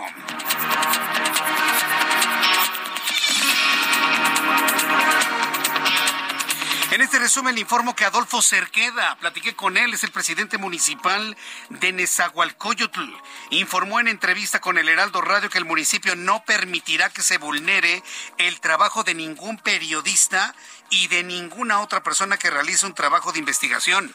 Agregó que cuando un caso está traído a nivel federal, la policía debe resguardar la zona y en ocasiones realicen de manera, lo realizan de manera muy celosa, por lo que se van a emitir las sanciones correspondientes a los policías que tuvieron el exceso en el uso de la fuerza vulnerando los derechos humanos de nuestra reportera Leslie Pérez. Esto dijo Adolfo Cerqueda porque ni yo podía permitir que se vulnere el trabajo de una reportera, de un reportero, pero mucho menos eh, de cualquier persona que esté haciendo pues esta labor de investigación, ¿no? Yo creo que que cuando se atraen este tipo de investigaciones en las que son otro tipo de instancias que no son las municipales o incluso estatales, no es lo mismo que la interpretación que de repente existe en el actor de la policía es que se debe resguardar la zona por la investigación, etcétera, etcétera. Y a veces lo asumen, lo tomen como de facto. Y yo creo que lo importante sí es que ellos deban entender a través de seguir intensificando los procesos de capacitación y más los procesos, ¿sabes qué? Los protocolos. El consejero presidente del Instituto Nacional Electoral, Lorenzo Córdoba Vianelo, aseveró que el secretario de Gobernación, Adán Augusto López, fue quien instruyó a las bancadas de Morena avanzar con el plan B tras el fracaso de la reforma constitucional. Aseguró que la orden fue descuartizar que la orden fue destazar al Instituto Nacional Electoral y los legisladores acataron la orden con obediencia, con disciplina, dice Lorenzo Córdoba. Yo digo que la, obedecieron con abyección. sí dije abyección. Bueno, ese es el término que yo, Jesús Martín, dije. Lorenzo Córdoba habló de obediencia y de disciplina. Vaya acusación que ha hecho hoy el consejero presidente del Instituto Nacional Electoral. Inés Gómez Montt, conductora de televisión, aseguró que no existe una nueva orden de aprehensión en su contra por defraudación fiscal, porque ella llegó ya a un acuerdo reparatorio con la Fiscalía General de la República por un total de 13.5 millones de pesos, informó la, la conductora de programas televisivos. La aerolínea Viva Aerobús anunció que la ruta de temporada invernal que parte desde Santa Lucía con destino a Tijuana será una ruta regular con un vuelo diario a partir del próximo 30 de marzo, dice Viva Aerobús. Directivos de la aerolínea justificaron su decisión argumentando que es para ampliar su oferta para comodidad de los usuarios pues que pierdan ellos, ¿no? Porque si mi vuelo a Tijuana sale de la Ciudad de México, pues ¿para qué me voy a Santa Lucía, no? Yo creo que ese es problema de la empresa de nuestros amigos de Viva Aerobús. Un día después de que naciones de Occidente ofrecieran tanques militares a Kiev, este jueves autoridades de Ucrania informaron que al menos 11 personas murieron luego de que Rusia lanzó una andanada de misiles y drones en puntos estratégicos de Ucrania. De acuerdo con la organización Archivo de la Violencia Armada, en lo que va de enero en Estados Unidos se han registrado al menos 40 tiroteos masivos, 1.5 ataques con armas de fuego a diario que suman al menos 70 muertos. El último, el más mortífero, ocurrido en Monterrey Park en California cuando la comunidad asiático-estadounidense celebraba el Año Nuevo chino. El Ministerio de Sanidad de Palestina informó que fueron nueve las víctimas a consecuencia de una incursión militar en la ciudad de Cisjordania. Autoridades palestinas dijeron que entre los fallecidos se encuentra una mujer de la tercera edad. El ejército israelí aseguró que el ataque armado fue contra un grupo terrorista yihadista. Nueve muertos fueron velados con mucho dolor. Te lo presenté hoy en el Heraldo Televisión. Y bueno, pues es una noticia que sigue circulando en el mundo. Son las noticias en resumen. Le invito para que siga con nosotros. Le saluda Jesús Martín Mendoza. Ya son las 7 con 17, 7 con 17, que no se le haga tarde. Le estamos acompañando con las noticias a esta hora en el Heraldo Radio y me da mucho gusto saludar a Raimundo Sánchez Patlán, subdirector editorial del Heraldo de México y él es el autor de la columna Periscopio. Mi querido Ray, ¿cómo te va? Bienvenido, muy buenas tardes. Mi querido Jesús, un gusto estar aquí contigo y con este gran auditorio cada vez más extenso que tienes. Muchísimas gracias, mi querido Ray. Y bueno, pues preguntándote, ¿qué, qué nos escribiste en Periscopio? ¿Qué vio el Periscopio en este jueves? Pues mira, eh, ayer eh, la revista Proceso Jesús Martín, eh, pues difundió unos WhatsApp tomados de, pues del teléfono de la gobernadora de Campeche, ah, Laira Sansores, la gran aguazapazos, porque la, pues como dice el dicho, el que a hierro mata, a hierro muere, eh, pues, le, le, pues le sacaron esas conversaciones en donde se evidencian cosas interesantes, Jesús Martín, como que, pues uno, que el sobrino, eh, Gerardo Sánchez Sansores, pues fue un infiltrado en el equipo de Alejandro Moreno, que es ahora dirigente del PRI, pero en ese entonces era eh, gobernador de Campeche, estamos hablando de 2020 por ahí. O sea, cuando, previo, era Alito el gobernador. Cuando era Alito el gobernador, pues imagínate, Alito le dio trabajo, contrató al sobrino de Laida Sansores. Digo, hace falta ser muy inocente Jesús Martín. Eh, en, algunos pueblos le llaman de otra forma, pero bueno, para, para no saber que este muchacho iba a ser un infiltrado. Y pues desde ahí él pues también metió a su esposa. La esposa se llama América del Carmen Azar Pérez, la esposa del sobrino de Laida, y desde ahí desviaron dinero Jesús Martín para la campaña de Laida Sansores. Y bueno, también se, se difundió en estas conversiones que el actual fiscal de Campeche, Renato Sales Heredia, pues operaba un centro de espionaje presuntamente ilegal eh, que puso al servicio de Laida Sansores para llegar al gobierno del Estado. Eh, y bueno, ¿qué, ¿qué importancia tiene esto, Jesús Martín? Pues tiene mucha importancia, sobre todo en el antiguo Palacio del Ayuntamiento, porque Laida Sansores, a quien se topa, y digo, no conoce la, discreción la gobernadora, y tú lo sabes, eh, a quien se topa le dice que ella va a ser la coordinadora de campaña de Claudia Sheinbaum, que es la puntera ahorita en la, pues en la carrera presidencial de, de Morena, y ella se la pasa diciendo que va a ser su coordinadora de campaña. Imagínate que este, desde ahorita están señalando a su coordinadora de campaña, entre comillas, eh, pues por usar eh, la extorsión y el espionaje contra sus adversarios y llegar al poder a como de lugar. ¿Y ella, quiere ser la coordinadora de campaña y dejar Ella, no quiere, ella dice que va a ser. Ah, que va a ser. Que va a ser, que ya está, que, ya, está, que ya está planchado que va a ser.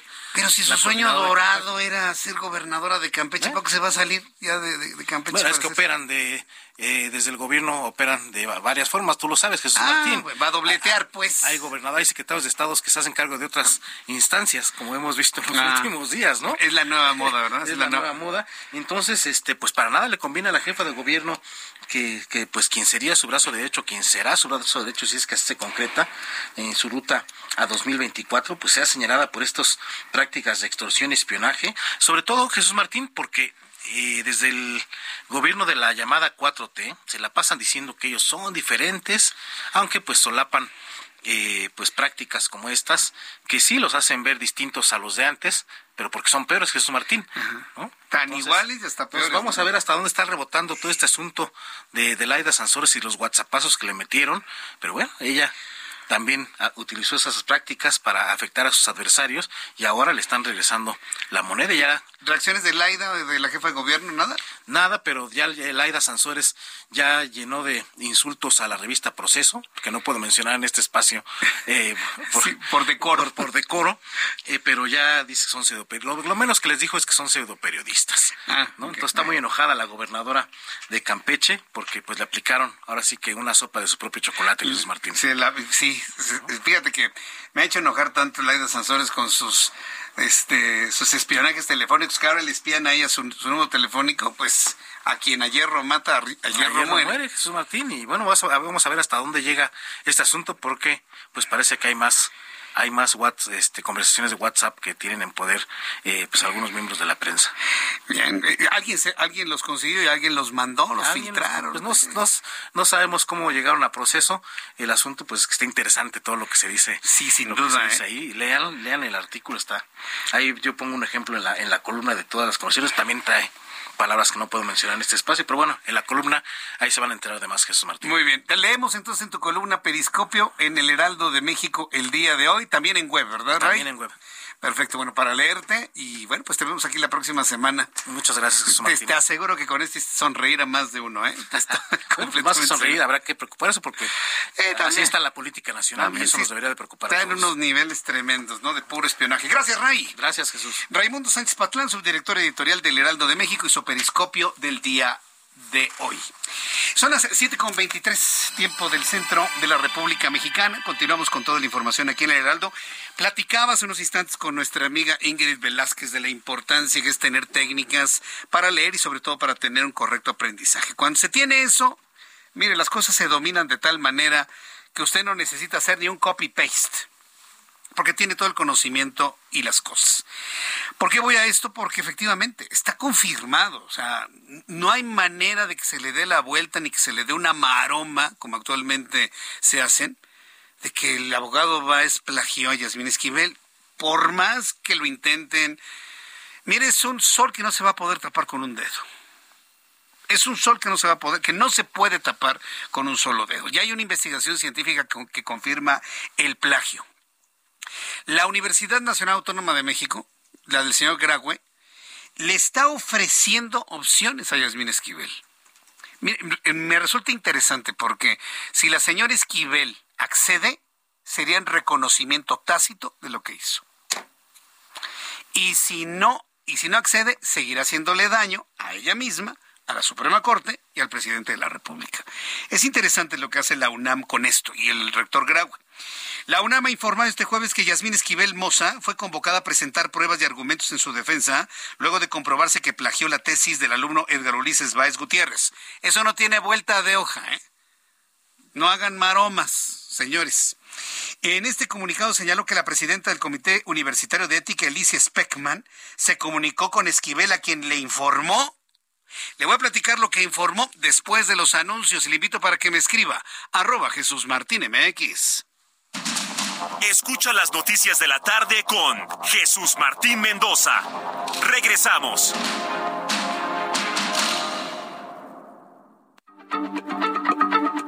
Heraldo Radio, la H se lee, se comparte, se ve y ahora también se escucha.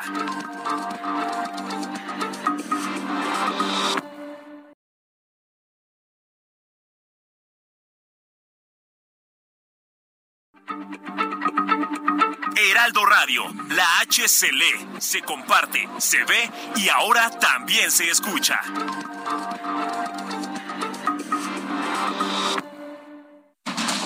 Continúa Heraldo Noticias de la tarde con Jesús Martín Mendoza.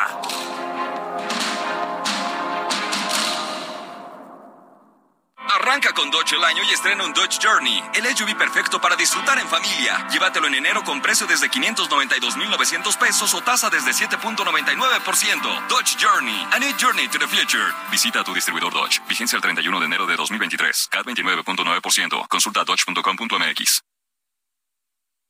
¿Ya sabes qué harás con tu aguinaldo? Gastarlo todo no es una buena opción. Mejor ponlo a trabajar para que te genere buenos rendimientos. En Finsus, te ayudamos a multiplicarlo con una tasa de hasta 13.13% anual. Descarga la app y comienza a invertir desde 100 pesos de forma fácil y segura. CAT nominal de 13.13%, CAT real de 7.49% antes de impuestos, tasa de rendimiento fija anual. Consulta términos y condiciones en www.finsus.mx.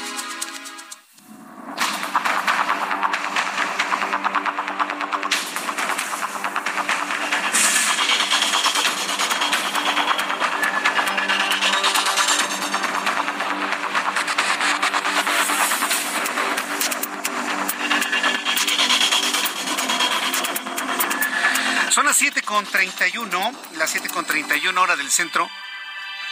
La, hora del centro de la República Mexicana. Bien, vamos a continuar con la información aquí en el Heraldo Radio. Bueno, pues yo le decía que la presidenta del Comité Universitario de Ética, Elisa Speckman Guerra, se ha comunicado con la señora Yasmín Esquivel a quien informó que estas pruebas se pueden ofrecer de manera presencial o a través de un representante. Dichas pruebas deberán ser enviadas a la Secretaría Técnica del Comité en el antiguo edificio de posgrado de Ciudad Universitaria. Hasta este momento no hay una confirmación por parte de la señora Esquivel ni algún comentario adicional por parte de la Universidad Nacional Autónoma de México. Mientras tanto, pues sigue el análisis del Comité de Ética del Consejo Universitario. Todavía se está de manera paralela se le están ofreciendo estas ventajas que le digo, si responde Yasmín Esquivel, es un reconocimiento tácito de su culpabilidad. ¿eh? Ya veremos, ya veremos qué es lo que le ordena el presidente. Sí, pues claro, porque eso no es nada más de que ella se maneje sola, ¿no? Ya veremos qué le ordena el presidente Yasmín Esquivel y eso es lo que finalmente va a hacer. En otras noticias, Marcelo Ebrard, secretario de Relaciones Exteriores, informó que acordó con Anthony Blinken, secretario de Estado de los Estados Unidos, reforzar e implementar acciones en conjunto para combatir el tráfico de fentanilo en ambos países, declaración que confirmó el gobierno de los Estados Unidos diciendo que estas acciones son parte de los acuerdos establecidos en la pasada cumbre de líderes de América del Norte. Noemí Gutiérrez, reportero del Heraldo Media Group, nos informa. Adelante, Noemí. Hola, muy buenas tardes, Jesús Martín. Pues sí, el secretario de Relaciones Exteriores, Marcelo Ebrard, informó que tras una conversación telefónica con Anthony Blinken, secretario de Estado de Estados Unidos, se acordaron acciones comunes para reducir la disponibilidad de fentanilo en ambos países. Indicó que estas acciones se enmarcan en el entendimiento bicentenario que han firmado México y Estados Unidos. Ahí dijeron que van a tener acciones comunes para reducir la disponibilidad del fentanilo, en tanto que el Departamento de Estados Unidos informó que la conversación entre el secretario Blinken y el canciller Ebrard se llevó a cabo este miércoles y como bien comentabas, es para dar seguimiento a los acuerdos de la décima cumbre de líderes de América del Norte. Y también señalaron que se está viendo todo este combate relacionado a la producción y el tráfico de drogas sintéticas ilícitas como el fentanilo, cuyo es la principal muerte entre las personas entre 18 a 49 años en ese país y también comentarte que esta tarde el secretario de Relaciones Exteriores pues se reunió con el embajador de Estados Unidos en México, Ken Salazar, y ahí reafirmaron la cooperación bilateral que hay entre ambos países. Dijo que también se están abordando temas de seguridad, salud pública y comunidades seguras. Jesús Martín, pues parte de la información que se ha generado este jueves. Muchas gracias por la información, Noemí. Buenas tardes. Gracias, que te vea muy bien, muy buenas tardes. Son las 7.34, las 7.34 horas del centro de la República Mexicana. A ver si es cierto que refuerzan algo en contra del fentanilo. Es verdaderamente un infierno eso, ¿eh? Es un infierno. Ya tendremos oportunidad de profundizar en la sustancia en sí misma, lo que provoca y sobre todo pues los efectos a corto, mediano y largo plazo en el cerebro de las personas que consumen, pues hay que decirlo, esa basura, porque no es otra cosa más que basura pura. Eh, un poquito más adelante, ¿sabe con quién voy a conversar? Súbale el volumen a su radio. Voy a conversar con la maestra Irma Pous. ¿Quién es Irma Pous? Es la directora del Instituto México Primaria. A ver, mucha atención a nuestros amigos que nos escuchan y que son exalumnos maristas. El Instituto México está cumpliendo 80 años Y este fin de semana habrá un gran desayuno en donde se van a reunir muchos de los que estudiamos en el gran Instituto México Primaria, Instituto México Secundaria, posteriormente apareció el CUM, el Centro Universitario México. ¿Y, por qué es importante esto? Porque pocas escuelas pueden tener una historia en la que hayan vivido durante 80 años y sobre todo con un prestigio y un peso en la sociedad innegable. El Instituto México ha sido semillero, semillero de personalidades de la política, de los medios de comunicación, de todos los ámbitos. Plácido Domingo estudió en el Instituto México, Roberto Gómez Bolaños, Porfirio Muñoz Ledo, el expresidente Miguel de la Madrid, eh, Santiago Taboada, el alcalde en Benito Juárez, de los actuales, eh, en fin, se, me escapan muchísimos, muchísimos, muchísimos, eh, que, hemos estado, que nos fuimos formados en el ideario de Marcelino Champagnat, eh, con los hermanos maristas en el Instituto México. Entonces voy a platicar con ella a propósito de los 80 años, los primeros 80 años del Instituto México de la Colonia del Valle, de Amores 1317. Y muchas escuelas Instituto México hay en el resto del país. En Mérida hay uno de los más destacados. Por cierto, amigos, en Mérida, gracias por escucharnos y al ratito platicamos con la directora del Instituto México.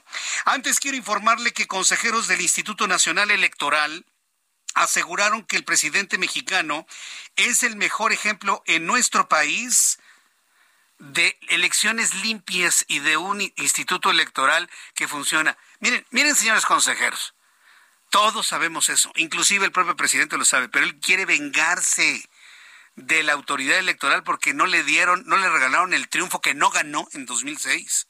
Él sabe que él es el producto de un correcto proceso electoral.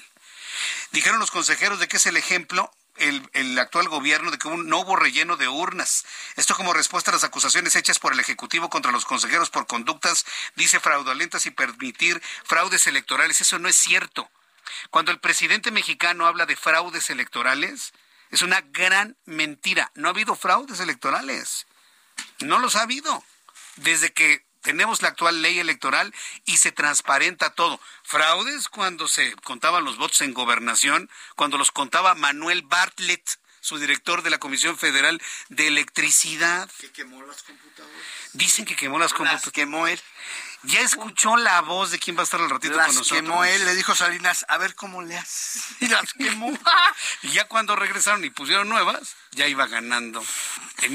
Corría el año 1988. Chavos, están muy jóvenes, pero tienen que leer la historia para que vean lo que sucedió en ese entonces. Lorenzo Córdoba, consejero presidente del INE, dijo que la cercanía del presidente mexicano con autores de fraudes electorales como lo fue Manuel Bartlett hace que el Ejecutivo piense que existen estas actividades fraudulentas. No, sí sabe López Obrador que no ha habido fraudes, pero pues es la argumentación para darle palo a la, a la institución que no le reconoció un triunfo en el año 2000. Un triunfo que no ganó, insisto. López Obrador perdió. Yo estuve ahí, yo lo vi. Él perdió la elección de 2006. Son las 7 con, 7 con 39. Vamos con toda la información financiera. Héctor Vieira, adelante.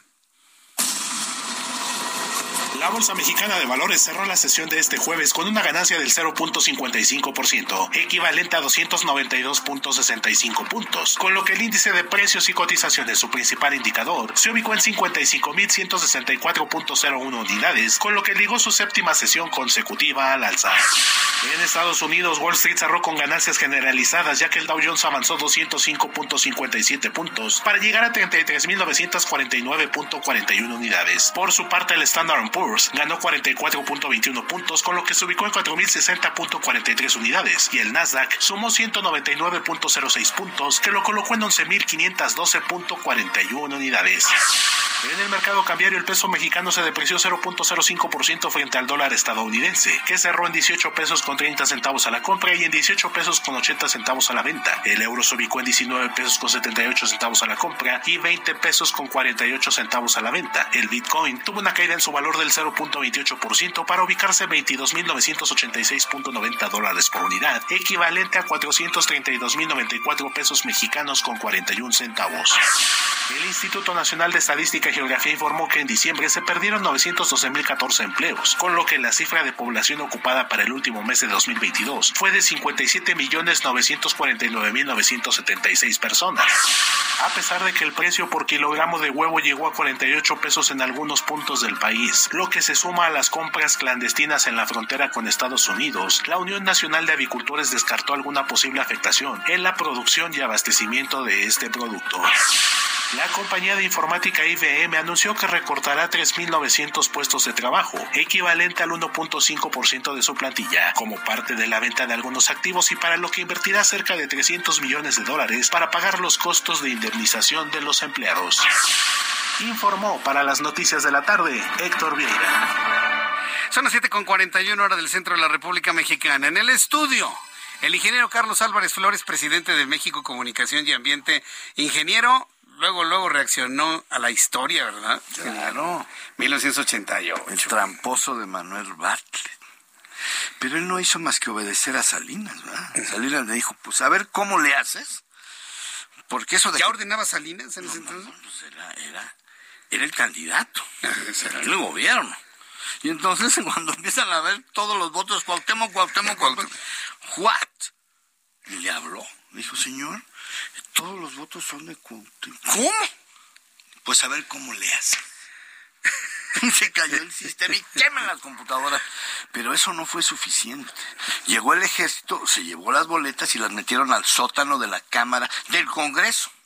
Y luego quemaron el Congreso. ¿Sabes quién autorizó eso? Diego Fernández de Ceballos, compadre y abogado de la familia Salinas. Lozano, o sea, del papá. Del papá. Y entonces quemaron el Congreso. Cuatro mil millones costó el chiste y entonces ya no había materia para discutir. Ya no, ya no existían las ya boletas. no existían las boletas. Luego viene la negociación. Llamó Salinas a Cuauhtémoc, lo reconoció Cuauhtémoc hace poco. Y efectivamente le dijo, a ver, ingeniero, ya bájele de... Usted va a ganar el de... Ay, ¿cómo lo va? Porque así lo decido yo y usted va a ganar en el 97 en intermedio. Y desde ese día hasta hoy gobiernan disque la oposición. La Ciudad de México. Así es. Pero para mí son los mismos, disfrazados de lo mismo. El tema es el desarrollo, el bienestar, y este país no ha mejorado, la verdad, no. no. Pero bueno, hoy voy a hablar de algo muy delicado. A ver, ¿de qué se que trata, Son los ingeniero? impuestos ambientales estatales. ¿Impuestos ambientales de estatales? A Zacatecas se le ocurrió decir, oye, ¿y por qué no cobramos unos impuestos a las empresas? Ah, de así nada más de la nada. De las emisiones, ah, de las emisiones de CO2, sí. Y entonces vienen los impuestos ambientales estatales. Ya son nueve estados. Está Estado de México, Tamaulipas, Zacatecas, Guanajuato, Oaxaca, Coahuila.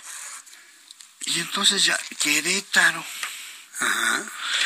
Y hay una trampa que hizo Peña en el 14. Era un impuesto al carbono que tú y yo pagamos en la gasolina y en todos los fósiles. ¿Y sabes cómo le puso? No le puso impuesto al carbono. Es un IEPS, es un impuesto especial. Y esa es una trampa. Porque ahorita que se están amparando muchos empresarios diciendo, oye, yo ya estoy pagando a la federación el impuesto al, al carbono. Y entonces el juez ya decidió, un juez dijo, es que este impuesto es un impuesto especial, es un IEPS. Y este es un impuesto a las emisiones, son de naturaleza diferente. Pero es una trampa que hizo Peña. ¿Sabes cuánto ha recaudado Peña? Bueno, el gobierno federal. 100 mil millones de pesos. ¿Y sabes para qué lo usan? Para lo que se les pega la gana. No para el cambio climático, no para impulsar las energías limpias o para disminuir las emisiones. No. Acuérdate que aquí los presidentes hacen lo que se les pega la gana con nuestro dinero. Entonces, en ese orden de ideas, no es que yo defienda a los empresarios, para nada. Pero cobrarles un impuesto que ni siquiera va a acciones de cambio climático, pues no me parece correcto. Porque ni siquiera nos saben decir en qué van a usar el dinero. Y si alguien desaparece el dinero en este país, son los gobernadores. Porque no hay manera de vigilarlos más. Pero bueno, aquí lo importante es que vamos a discutir si tenemos o no derecho a cobrar impuestos. Ahora bien, tenemos que pagar todos. Hasta la señora que está ahí con su bote de tamales también genera emisiones. Tú generas emisiones, yo. Entonces todos pagaremos, todos. Digo, si vamos a cobrar impuestos, ¿por qué nada más los empresarios? Así dicen ellos. Y que empiece a pagar Pemex y CFE. ¿Por qué yo voy a pagar? Para empezar. Para empezar, las empresas más contaminantes que generan más contaminación es Pemex y CFE. Ah, no, pero espérate, no, esas son empresas del Estado. Ah, del pueblo. como dicen, nos hacen creer que la CFE y Pemex es tuya y mía. Ah, que me regalen un kilo ¿verdad? Entonces, es un tema delicado en el que yo quiero que todos los mexicanos digan si es correcto que estén cobrando impuestos los gobernadores. No, porque Pemex y CFE no han pagado, porque ellos contaminan más que todos porque son las empresas más grandes. Entonces, vamos a seguir hablando de los impuestos ambientales estatales que a mi juicio no deben ser. ¿Por qué? Porque los gobernadores no destinan ese dinero a acciones de cambio climático, ni al agua, ni a los residuos, a nada. Entonces dices, lo que quieren los gobernadores es más dinero para gastárselo o desaparecerlo, no. O regalarlo. Bueno, ándale, para la campaña. Para la campaña. Porque acuérdate que el tema de las campañas es dinero. Fíjate bien, dinero. No es otra cosa. Es una lucha de dádivas y de dinero. Y cuando a ti te dicen, oye, ¿y si te doy tres mil pesos por tu voto? No, pues si voto por ti, échamelos. Tres mil pesos van a pagar en el Estado de México por un voto. ¿Cómo la ves? Tres mil pesos. Pagaron dos mil quinientos con Mara, la, la supergobernadora ahora. Mara pagaron dos mil quinientos pesos el voto. Bueno, eso me lo dijo un amigo verde, sí, que fue a cobrarlo. Eso me lo dijo a mí un amigo verde, ¿eh? es un chisme que me dio el verde. Dijo, yo pagué a dos mil eso me lo dijo un verde. Hay que confirmar. Es un chisme. Es un chisme.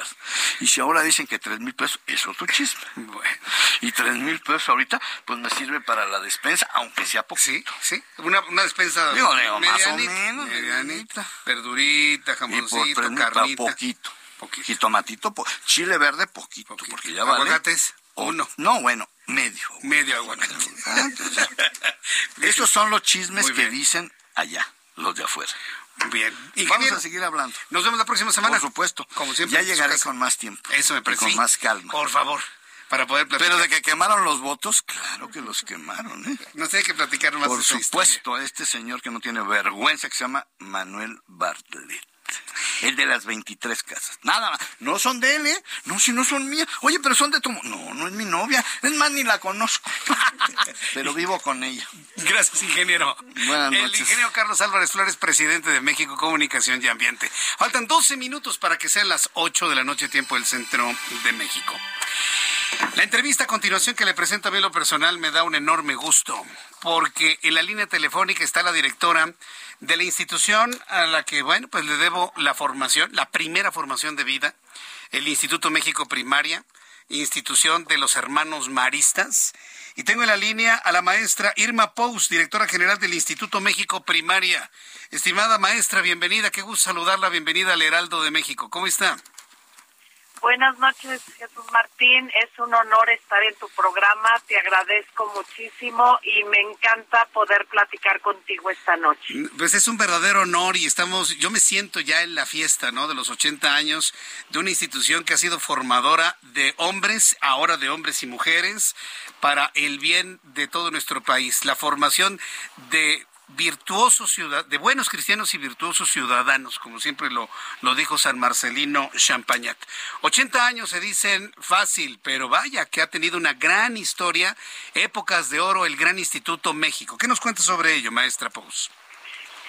Pues 80 años, Jesús Martín, es pensar en la cantidad de hombres y mujeres que han pasado por esas aulas y que ahora son justamente esas personas que están ayudando a hacer un México mejor, que se han creído esos valores de San Marcelino Champagnat, de, porque pues no es un lema, es una forma de vivir y tú lo has dicho y yo te he escuchado en muchos programas, ¿no?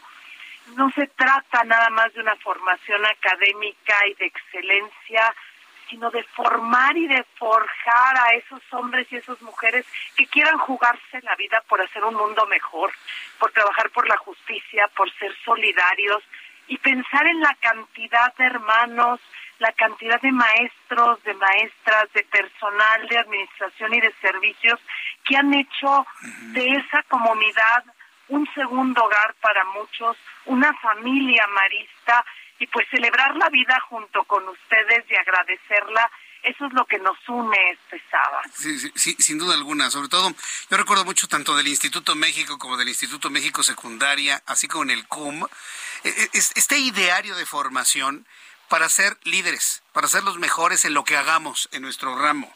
Y, y, yo estoy seguro que muchos estamos todavía en el camino y en la lucha de quererlo lograr muchos lo han alcanzado, han sido hombres y mujeres destacadísimos en la, vida política, social, económica, eh, eh, de comunicación en nuestro, en nuestro país. Y yo creo que ese es el, vaya, es una carta de presentación del propio Instituto México para con el país, ¿no, maestra Pous? Así es, y es, pues es uno de los ejes de nuestra formación, el que nuestros niños, niñas, nuestros jóvenes en todas las instituciones maristas se vayan formando para que ahí donde estén, de verdad sean esas personas que van dejando huella.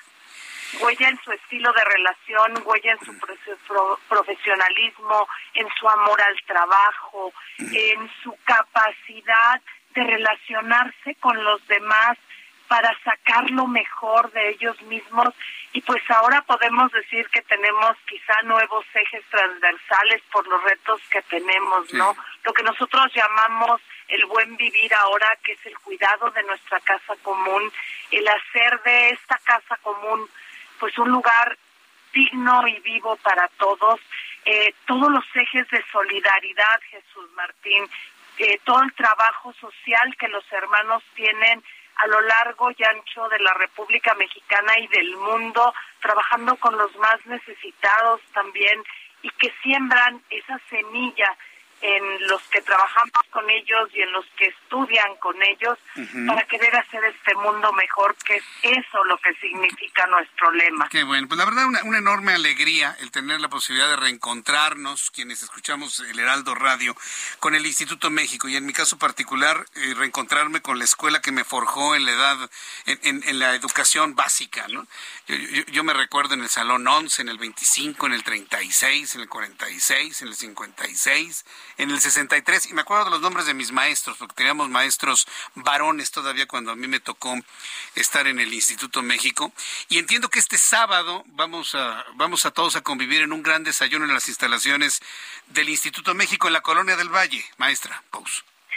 Así es, Jesús Martín en estas instalaciones donde ahora está el Instituto México Primaria, nació el Instituto México con primaria y secundaria por el éxito, la calidad y toda esta formación de la que has hablado en un momento de la historia. Tuvimos que separar las instalaciones, pero seguimos siendo esa misma, esa misma familia y juntos vamos a celebrar en este gran desayuno pues esta vida compartida, la vida entregada de los hermanos, y yo siempre digo, Jesús Martín, que ustedes que fueron eh, alumnos de ahí y ahora exalumnos, tuvieron muchos compañeros que hoy por hoy siguen siendo amigos para siempre.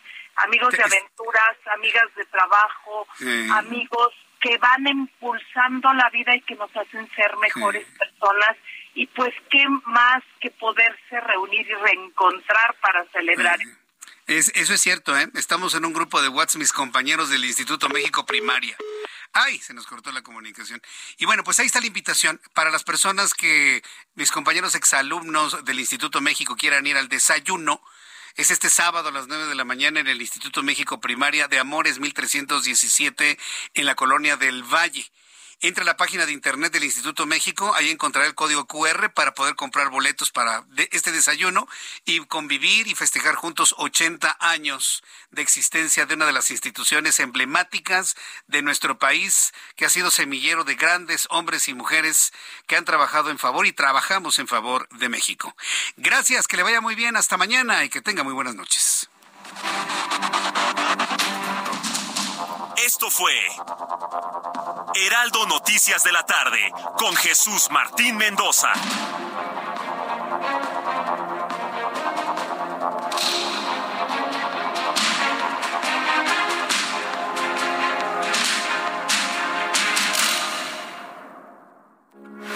Heraldo Radio, con la H que sí suena y ahora también se escucha.